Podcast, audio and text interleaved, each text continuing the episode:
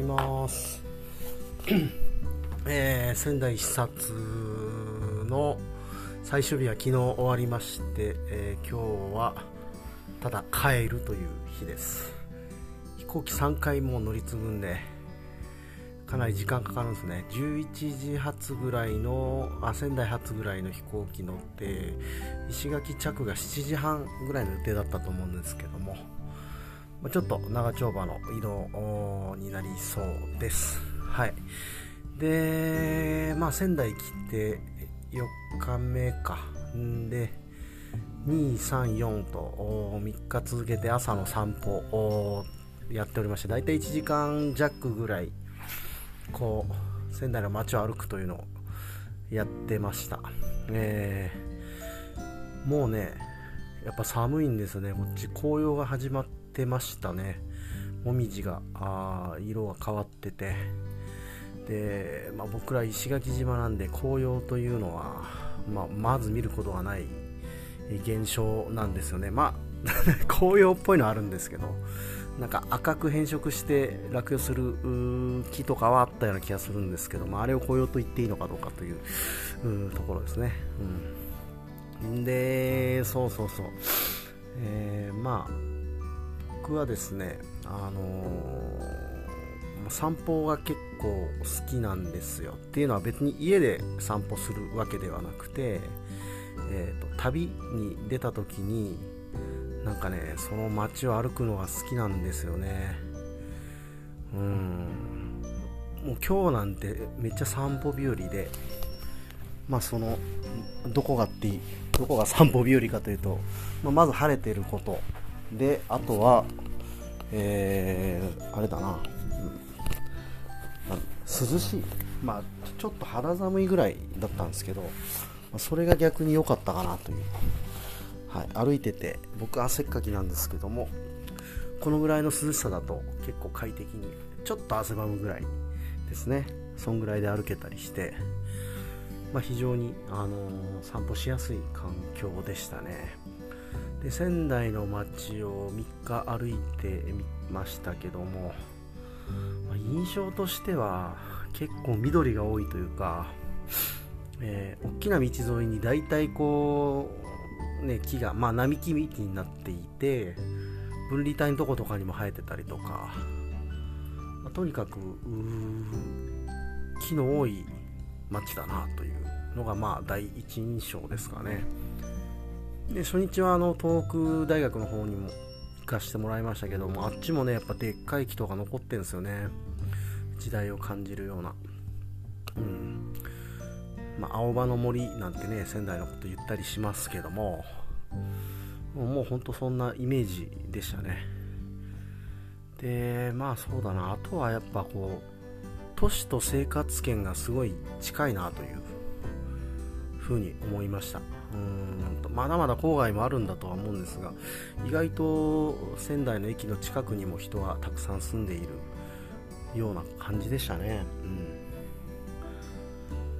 ん。でまあそうですね。非常に住みやすそうだなというところと、まあ、ご飯が美味しい、うん、というところで言うとまあねこの前まで行っていた博多とかともなんかちょっと同じ空気を感じたりとかね肉も魚もうまいみたいな、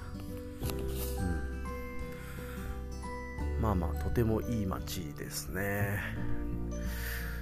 でまあ博多も結構歩いたら仙台も歩いてもう割と土地勘もついてきてなんとなく自分の感覚的なこう地図みたいなのが出来上がってきてねまた次来る機会があったら覚えてるか分かんないですけどまあ楽しみにですね。うん。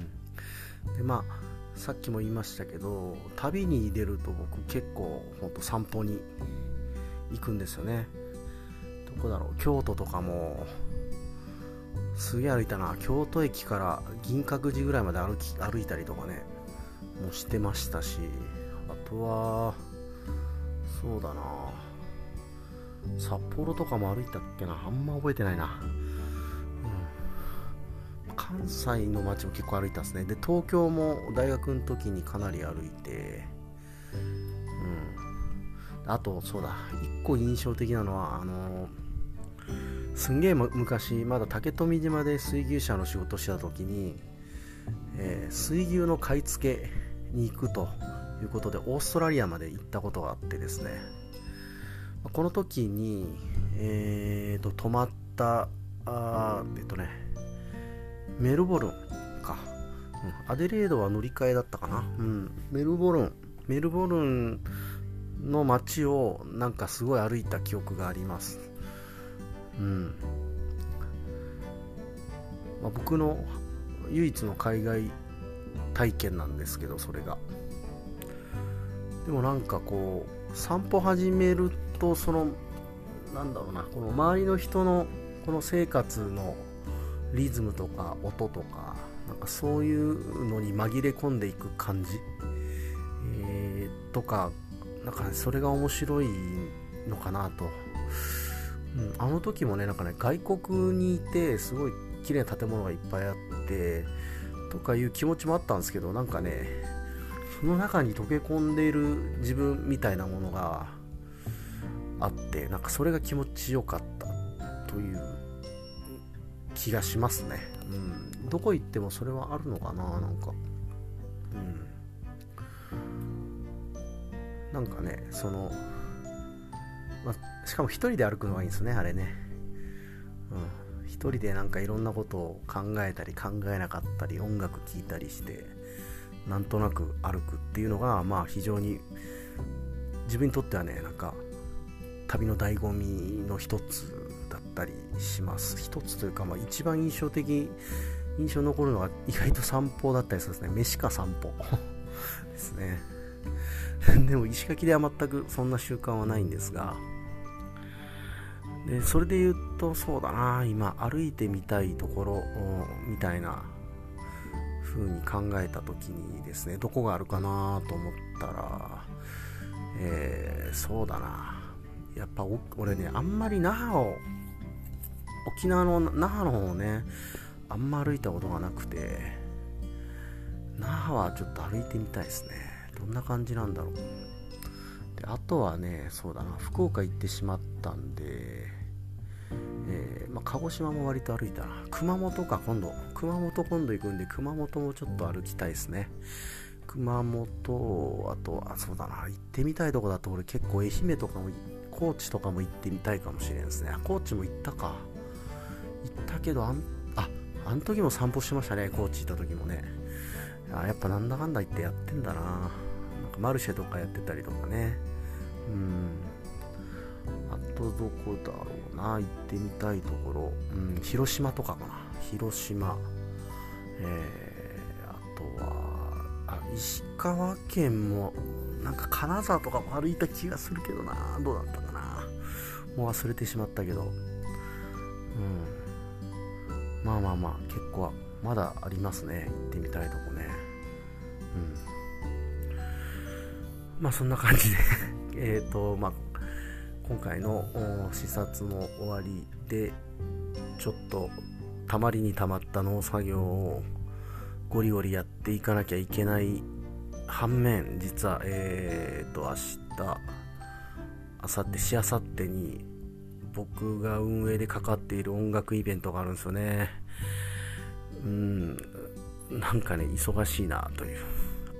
仕事がっつりできるのは明日だけなんですが、明日の天気どうだったかな晴れてくれたらいいんですけど、ちょっと雨がね、ライブのね、フェスを企画してるんですけど、その日もどうやら天気が悪そうで、うん、まあしょうがないんですけどね、その天気とかは。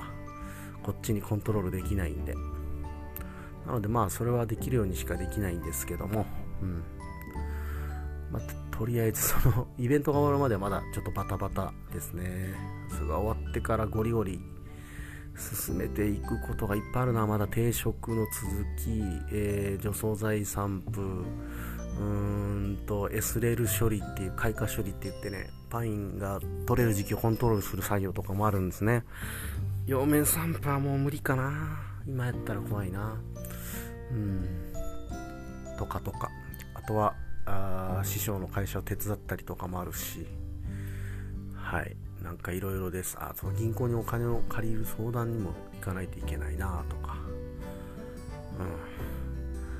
はい。まあいろいろ課題は山積してますが、まあ、生きているというのは、まあ、ずっとそういうことの繰り返しなんだろうなぐらいに思ってね、まあ、淡々とこなしていきたいと思います。というわけで今日も聴いていただきありがとうございました。